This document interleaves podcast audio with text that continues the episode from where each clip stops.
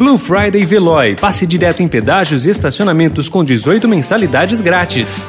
Notícia no seu tempo. Economia.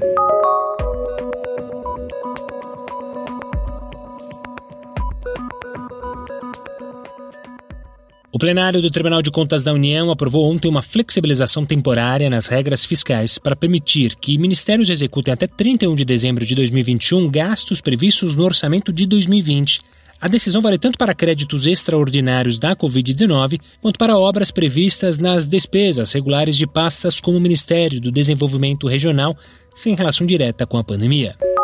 Mesmo num cenário de aumento de incertezas com os rumos da economia brasileira e desconfiança com a trajetória de alta da dívida pública, o Tesouro Nacional conseguiu fazer uma venda no mercado internacional de três tipos diferentes de papéis e captar 2 bilhões e meio de dólares. O mais longo, com prazo de vencimento de 30 anos, foi vendido com a menor taxa da história.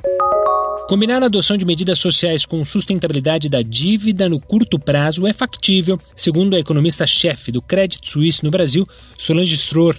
A aprovação da PEC emergencial, que proibiria, por exemplo, reajustes salariais de servidores caso as dívidas do governo superassem os gastos obrigatórios, poderia abrir espaço para se investir em programas sociais, diz ela, que participa da série do Estadão sobre as saídas para a crise fiscal.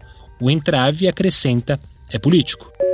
Depois de mudar o curso das águas do rio Xingu para privilegiar a geração de energia, a hidrelétrica de Belo Monte, em operação no Pará, será obrigada a liberar um volume maior de água, que hoje retém em seu reservatório. A medida pretende atenuar as condições drásticas de vida que passaram a ser rotina de um trecho de 130 quilômetros de extensão do rio, conhecido como a Volta Grande do Xingu. O Brasil ainda precisa recuperar a confiança de outros países na área ambiental para destravar o acordo entre Mercosul e União Europeia, afirmou o embaixador da União Europeia no país, Inácio Ibáñez, ao Estadão Broadcast. De acordo com ele, o governo do presidente Jair Bolsonaro deu sinais positivos recentemente.